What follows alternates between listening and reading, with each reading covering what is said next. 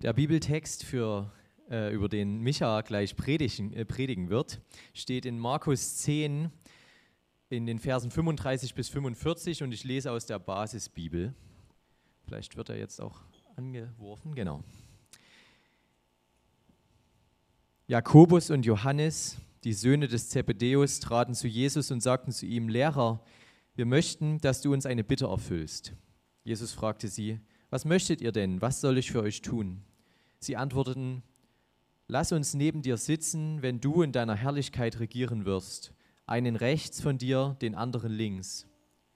Aber Jesus sagte zu ihnen, ihr wisst nicht, um was ihr da bittet. Könnt ihr den Becher austrinken, den ich austrinke? Oder könnt ihr die Taufe auf euch nehmen, mit der ich getauft werde? Sie erwiderten, das können wir. Da sagte Jesus zu ihnen, ihr werdet tatsächlich den Becher austrinken, den ich austrinke, und ihr werdet die Taufe auf euch nehmen, mit der ich getauft werde. Aber ich habe nicht zu entscheiden, wer rechts und links von mir sitzt. Dort werden die sitzen, die Gott dafür bestimmt hat.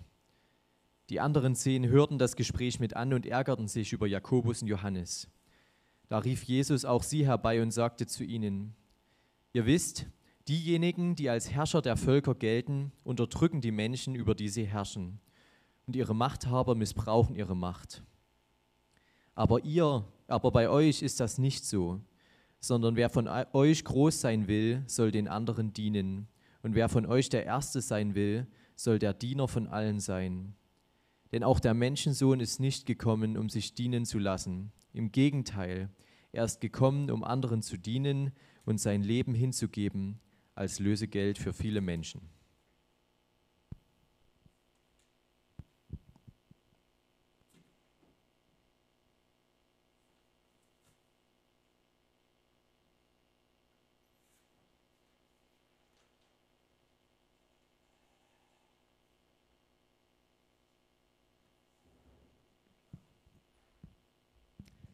Vor dem Essen gibt es Nachtisch und dann Soße mit einer Nudel. Wir ärgern uns, wenn wir gewinnen und äh, die Verlierer jubeln. Die Schuhbänder lassen wir auf, in Haare kommen Knoten, zu laut schreien ist streng erlaubt und leise sein verboten. Wir spielen verkehrte Welt, von Kindern auf den Kopf gestellt. Heute läuft alles umgekehrt, was richtig war, ist jetzt verkehrt. Dieses poetische Kinderlied zeigt uns die Welt auf, wie sie aussehen würde, wenn wir alles mal genau anders machen würden als normalerweise. Vor dem Essen gibt es den Nachtisch. Die Gewinner ärgern sich und die Verlierer jubeln vor lauter Freude. Es gibt so Dinge, die stimmen einfach nicht mit unseren Vorstellungsweisen darüber überein, wie die Welt zu laufen hat und in den vielen Kontroversen unseres Lebens, die in verschiedenen Bereichen immer wieder aufgeworfen werden, da können wir auch immer schon mal wieder an einen Punkt kommen, wo wir denken, das passt nicht in meine Vorstellung darüber, wie die Welt zu laufen hat. Und ich glaube, Jesus stellt unsere Welt auf den Kopf. Jesus stellt unsere Welt auf den Kopf. Und die Frage ist, ob wir uns darauf einlassen. Aber erstmal habe ich eine andere Frage für dich. Woran denkst du, wenn du dir einen König vorstellst? Woran denkst du, wenn du dir einen König vorstellst? So die ersten Gedanken und Bilder kommen vielleicht und behalte dir die mal im Gedächtnis und dann kommen wir gleich nochmal darauf zurück. Der Text, der dieser Predigt zugrunde liegt, der wurde bereits vorgelesen. Wir befinden uns da im Markus-Evangelium, in der Zeit, bevor äh, Jesus in Jerusalem ist und bevor er dort gefangen genommen wird, verurteilt wird und gekreuzigt wird. Aber das ist ganz spannend. Wir, wir können lesen, dass Jesus sehr wohl weiß, was ihm bevorsteht. Jesus weiß anscheinend ganz genau, was mit ihm passieren wird. Und das sehen wir an drei Gesprächen, von denen Markus berichtet und in denen Jesus schon seinen Jüngern gegenüber diesen Leidensweg ankündigt. Er sagt, genau das wird passieren. Wir werden jetzt nach Jerusalem gehen dort werde ich gefangen genommen werden, gekreuzigt werden und ich werde wieder auferstehen. Und eine dieser Ankündigungen macht Jesus direkt vor der Bibelstelle, die Raphael gerade vorgelesen hat. Und wenn wir uns diese drei Leidensankündigungen mal angucken, dann ist das ziemlich interessant. Man sieht, dass sie vom Wortlaut her immer ein bisschen anders sind, sind und Jesus immer Stück für Stück ein bisschen mehr preisgibt. Aber zwei entscheidende Sachen haben diese Leidensankündigungen gemeinsam die Jünger, die Schüler von Jesus, die haben, das ist die eine Sache, die haben keine Ahnung, was Jesus eigentlich meint, wenn er davon redet, dass er, dass er sterben wird, dass er leiden wird und wieder auferstehen. Das scheint irgendwie nicht in ihre Vorstellung von einem Messias zu passen, also von einem gesalbten König, dass er leiden und sterben wird. Und das sieht man schon an dieser ersten Leidensankündigung. Jesus sagt zum ersten Mal, was passieren wird. Und der Petrus, der, der geht da dazwischen und sagt, nein, Jesus, das darf nicht passieren, auf keinen Fall. Und Jesus, der weist ihn ziemlich scharf zurecht, denn für Jesus ist das ja auch kein Zuckerschlecken. Für den ist das auch kein einfacher Weg. Und wenn Petrus versucht, ihn daran zu hindern, dann ist das für Jesus sowas wie eine Art Versuchung. Und diese zweite Sache, die all, alle drei Leidensankündigungen gemeinsam haben, ist, dass auf jede dieser Ankündigungen eine Art Nachhilfestunde folgt. Jesus ruft die Jünger zu sich und gibt ihnen Nachhilfe darin, was es bedeutet, ihm nachzufolgen und was es bedeutet, einen dienenden Lebensstil an den Tag zu legen. Ich habe vier Punkte mitgebracht, ähm, die ich ja, als Struktur nehmen möchte, um, um diesen Bibeltext mir gemeinsam mit euch anzuschauen. Dieser erste Punkt, den habe ich mal menschliche Perspektive genannt. Die Lektion, diese Nachhilfestunde hier von Jesus an die Jünger, das folgt auf eine mutige und irgendwie auch eine freche Nachfrage. Nach der zweiten Leinsankündigung haben die Jünger bereits darüber gestritten, wer unter ihnen wohl der Wichtigste sei. Und auch hier erwähnt Jesus, dass er eben leiden wird. Und ganz seelsorgerlich kommen Jakobus und Johannes danach auf Jesus zu. Nein, genauso sollte man es nicht machen. Und äh, ihnen geht es erstmal nur um sich und sie fragen oder sie sagen Jesus, hey Jesus, wir möchten, dass du uns eine Bitte erfüllst. Jakobus und Johannes, das sind zwei Brüder und sie werden auch die Donnersöhne genannt. Donnersöhne wegen ihres aufbrausenden Temperaments, ähm, das man hier ganz gut sehen kann. Die Donnersöhne, die kommen hier ihrem Ruf nach und donnern direkt drauf los. Jesus, wir möchten, dass du uns eine Bitte erfüllst. Aber so wie kleine Kinder das vielleicht mal bei den Eltern machen, kannst du einfach Ja sagen. Äh, macht Jesus oder ist Jesus schlau genug, sich nicht davon einlullen zu lassen und nicht direkt zu sagen, ja klar, sag mir, was ich machen soll und ich mach's. Jesus will genau hören, was ihre Bitte eigentlich ist. Und dann wird deutlich in diesem Text, dass sie, dass Jakobus und Johannes ein Stück des Ruhmes miterleben wollen, der Jesus nach ihrem Verständnis erwarten wird und dass sie als Lieblingsjünger auf den Ehrenplätzen, dieser Platz links und rechts von Jesus, auf den Ehrenplätzen sitzen wollen. Und Jesus, der weist sie nicht zurecht, aber er macht deutlich, dass Jakobus und Johannes wohl nicht wirklich wissen, worum sie bitten. Und er fragt sie, ob sie das Leiden auf sich nehmen können, das Jesus erwarten wird. Das heißt, dieser Kelch, den Jesus trinken wird und die Taufe, mit der er getauft werden wird. Und die beiden Donnersöhne, Jakobus und Johannes, sagen, Jo, das können wir. Aber auch hier faltet Jesus sie nicht zusammen, dass er irgendwie sagen würde, was denkt ihr, wer, wer, wer ihr seid? Ich werde die Schuld der ganzen Menschheit tragen und ihr sagt, ihr könnt das auch. Jesus sagt, ja, auch ihr werdet tatsächlich aufgrund eures Glaubens leiden. Wir lesen das nachher in der Bibel, zumindest bei Jakobus, dass er einer der ersten Jünger ist, der aufgrund seines Glaubens hingerichtet wird. Aber Jesus sagt auch, es ist nicht an ihm, die Entscheidung zu treffen, wer auf diesen Ehrenplätzen sitzen wird. Und ich glaube, das, was die beiden Brüder hier fordern, das ist eigentlich zutiefst menschlich. Die anderen Jünger, die ärgern sich richtig über Jakobus und Johannes, aber nicht wegen dessen, was sie von Jesus erbitten, sondern einfach darüber, dass sie ihn zuvorkommen, zu bitten um diese Ehrenplätze im Königreich Gottes.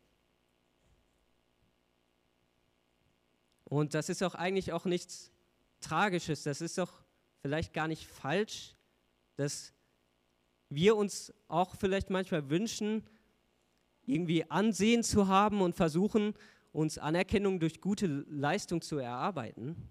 Wir wollen doch irgendwie wichtig sein und anerkannt werden. Und ich habe vorhin gefragt, woran denkst du, wenn du dir einen König vorstellst? Und ich weiß nicht, was da bei euch an Gedanken gekommen ist. Ich merke, dass meine ersten Gedanken um einen Menschen kreisen, der erhaben auf seinem Thron sitzt, der eine würdevolle Persönlichkeit ausstrahlt und er steht hierarchisch über den Menschen seines Reiches, die ihm anvertraut sind. Das heißt aber auch irgendwie, dass er nicht ganz so nahbar ist, denn wenn er nicht will, dann muss er sich nicht dreckig machen, muss kein Finger krümmen, sondern er hat die Befehlsgewalt. Ich komme mal auf den zweiten Punkt zu sprechen. Wir haben jetzt die menschliche Perspektive angeschaut, darüber, wie Jakobus und Johannes sich sehnen nach, nach Anerkennung, nach einem Ehrenplatz an Jesus Seite. Und jetzt geht es um die Jesus-Perspektive. Jesus beginnt seine Nachhilfestunde an die Jünger. Und er merkt, dass alle Jünger gerne auf diesen Ehrenplätzen sitzen würden. Deswegen geht Jesus erstmal so vor, er sagt, wie es momentan oder zu seiner Zeit in der Welt gelaufen ist. Und ich glaube, das ist etwas, das wir bereits in der Geschichte beobachten konnten und auch ganz aktuell beobachten können. Ihr wisst, die Herrscher der Völker unterdrücken die Menschen, über die sie herrschen. Und die Machthaber missbrauchen ihre Macht. Ich würde euch bitten, alle einmal ganz kurz aufzustehen. Und das war jetzt relativ spontan. Hier wir ein gutes Beispiel dafür, wie ich jetzt theoretisch meine Macht missbrauchen kann, meine Macht von der Kanzel zu reden, obwohl ich gar kein Ziel damit habe. Ihr könnt euch gerne wieder hinsetzen.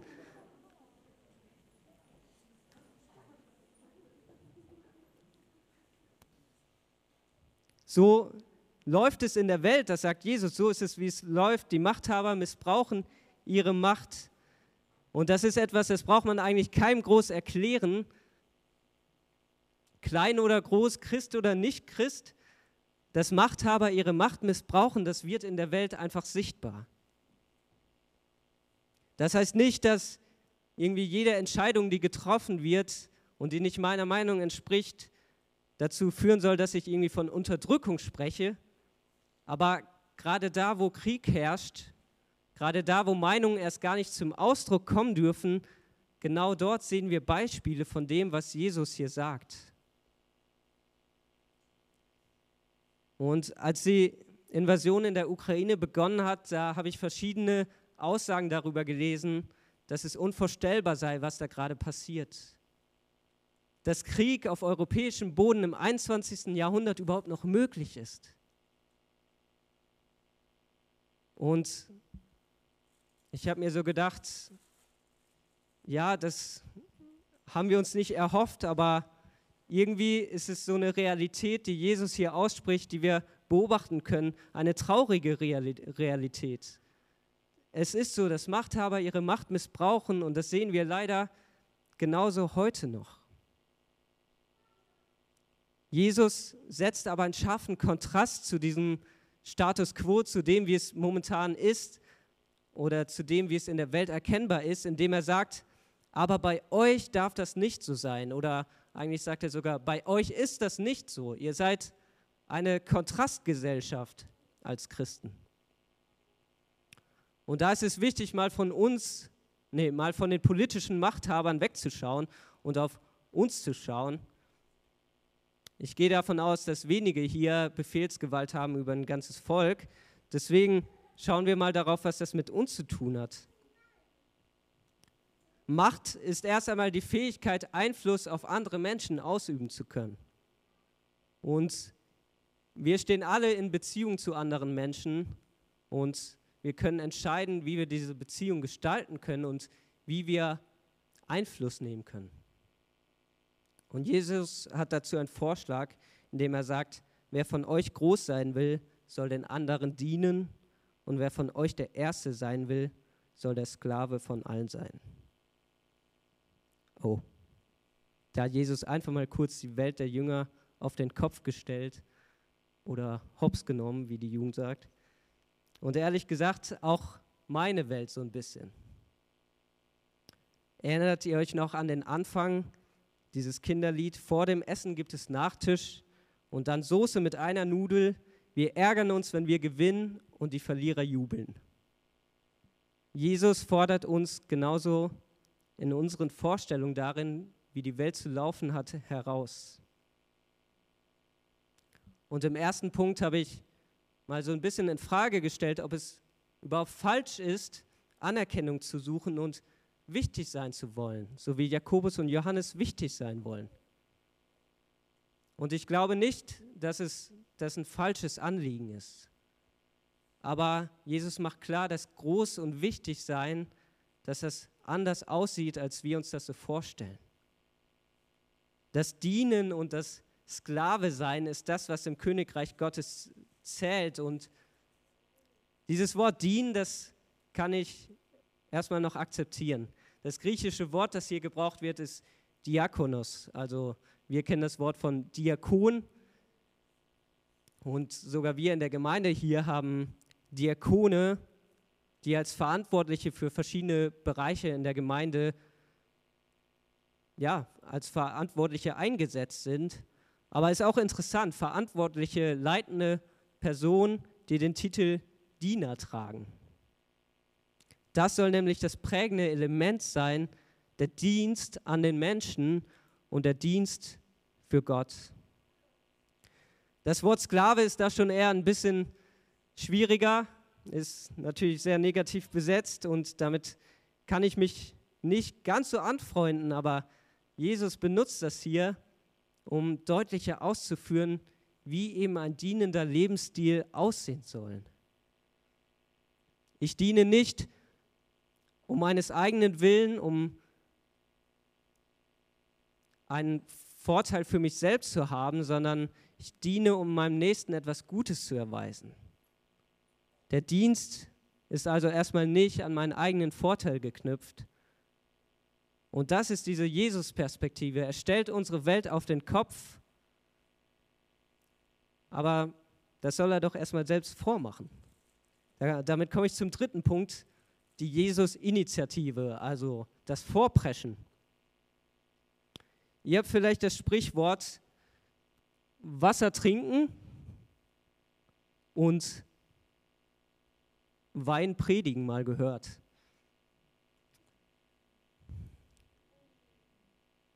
Wasser predigen und Wein trinken, genau umgedreht, Dankeschön. Das Sprichwort bezieht sich auf jemanden, der von anderen Bescheidenheit und Verzicht fordert, aber selbst verschwenderisch lebt und sich nicht an das hält, was er anderen vorschreibt. Wasser predigen und Wein trinken. Jetzt komme ich doch nochmal auf einen politischen Machthaber zurück. Anfang dieses Jahres gab, gab es einen Skandal ähm, um den britischen Premierminister Boris Johnson unter dem Stichwort Partygate-Affäre. Und in den britischen Medien wurden Berichte über Partys im Regierungssitz Downing Street veröffentlicht, an denen Boris Johnson wohl teilgenommen haben soll.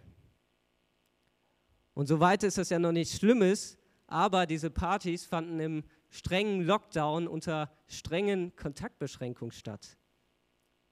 Also es wurden strenge Kontaktbeschränkungen an die Bevölkerung verhängt, aber führende Persönlichkeiten wie Boris Johnson haben sich selbst nicht dran gehalten. Und deswegen wurde natürlich von einem Führungsversagen gesprochen und es hat sich Empörung in der Bevölkerung breit gemacht, was ja auch verständlich ist. Denn hier wurde Verzicht gefordert von den Menschen, aber Verantwortliche wie Boris Johnson haben sich nicht an ihre eigenen Forderungen gehalten. Es wurde Wasser gepredigt, aber Wein getrunken. Und Wein getrunken hier im wahrsten Sinne des Wortes, wie man gehört hat. Und wir können uns die Frage stellen, wie ist das mit Jesus? Jesus, der predigt wohl ganz klar Wasser. Ein Diener, von, ein Diener und Sklave von allen zu sein, bedeutet Verzicht. Verzicht darauf, zuerst auf meinen eigenen Vorteil aus. Verzicht darauf, mich selbst auf das Podest zu stellen. Und ich schaue in die Bibel und ich sehe, Jesus predigt Wasser und Jesus trinkt es auch. Jesus predigt Wasser und er trinkt es auch. Lass mich dich mal mit einem Gedanken herausfordern. Man könnte ja behaupten, das Leben von diesem Jesus wirklich erfolgreich war das am Ende nicht unbedingt. Knapp über 30 Jahre alt und sich so unbeliebt gemacht, dass er im Kreuz auf furchtbare Art stirbt. War Jesus also nicht erfolgreich? Und ich glaube, dazu müssen wir darauf schauen, warum er auf der Erde war. Was war der Auftrag, für den Gott ihn in die Welt gesandt hat? Und er selbst sagt es in diesem letzten Vers des Textes, der vorgelesen wurde. Denn auch der Menschensohn ist nicht gekommen, um sich dienen zu lassen. Im Gegenteil. Er ist gekommen, um anderen zu dienen und sein Leben hinzugeben als Lösegeld für, für die vielen Menschen. War Jesus in seinem Leben also erfolgreich? Aus einer menschlichen Perspektive nicht so wirklich. Aber aus der Jesus-Perspektive auf jeden Fall. Er wusste, was sein Auftrag war. Er hat den Menschen gedient in seinem Leben wie auch in seinem Tod. In seinem Leben hat Jesus Menschen gedient, indem er ihren Nöten begegnet ist den körperlichen Nöten, indem er Menschen geheilt hat, Menschen zu essen gegeben hat, wenn sie hungrig waren. Er ist ihnen aber auch begegnet in ihren innerlichen und geistlichen Nöten, die Menschen, die ausgestoßen waren, mit denen keiner was zu tun haben wollte, die Menschen, die gefangen waren in, ja, in ihrer Schuld, in, in Prostitution oder ähnlichen Dingen. Und eine der letzten Dinge, die Jesus tut, ist es, beim Passamal kurz vor seiner Verhaftung seinen Jüngern die Füße zu waschen. Wenn ich mir überlege, ich wüsste, dass ich nur noch kurz zu leben habe, was würde ich dann machen? Wahrscheinlich nicht die Zeit nutzen wollen, um anderen Leuten die Füße zu waschen. Gut, damals war es kulturell auch noch was anderes, aber anderen Leuten zu dienen, ich würde doch lieber selbst mein Leben nochmal richtig genießen wollen. Aber den ultimativen Dienst, den leistet Jesus dort am Kreuz, wo er dient, indem er sein Leben hingibt als ein Lösegeld für viele. Und ein Lösegeld zahlt man nicht für Menschen, die frei sind, sondern für Menschen, die in Ketten sind, gefangen, gefangen meint Jesus hier in, in ihrer Schuld vor Gott. Jesus trinkt diesen bitteren Kelch des Leidens und er nimmt die Taufe auf sich. Das heißt, er wird ja überflutet von dieser Strafe Gottes und auch das klingt für uns erstmal hart. Strafe Gottes, ein liebender Gott aber nicht, weil Gott böse ist, sondern gerade weil Gott gut ist und dieses Böse, dieses Schlechte, was wir in unserem Leben anhäufen, keinen Platz hat bei ihm. Und Jesus ist der, der diese Strafe Gottes am Kreuz trägt und sein Leben gibt als Lösegeld. Das heißt, Jesus tauscht sein Leben ein für unsere Freiheit. Wir kennen das Lösegeld eher aus Filmen für entführte Personen, dass Geld bezahlt werden muss, aber Jesus bezahlt einen viel höheren Preis. Er bezahlt mit seinem Leben und tauscht sein Leben somit ein für unsere Freiheit.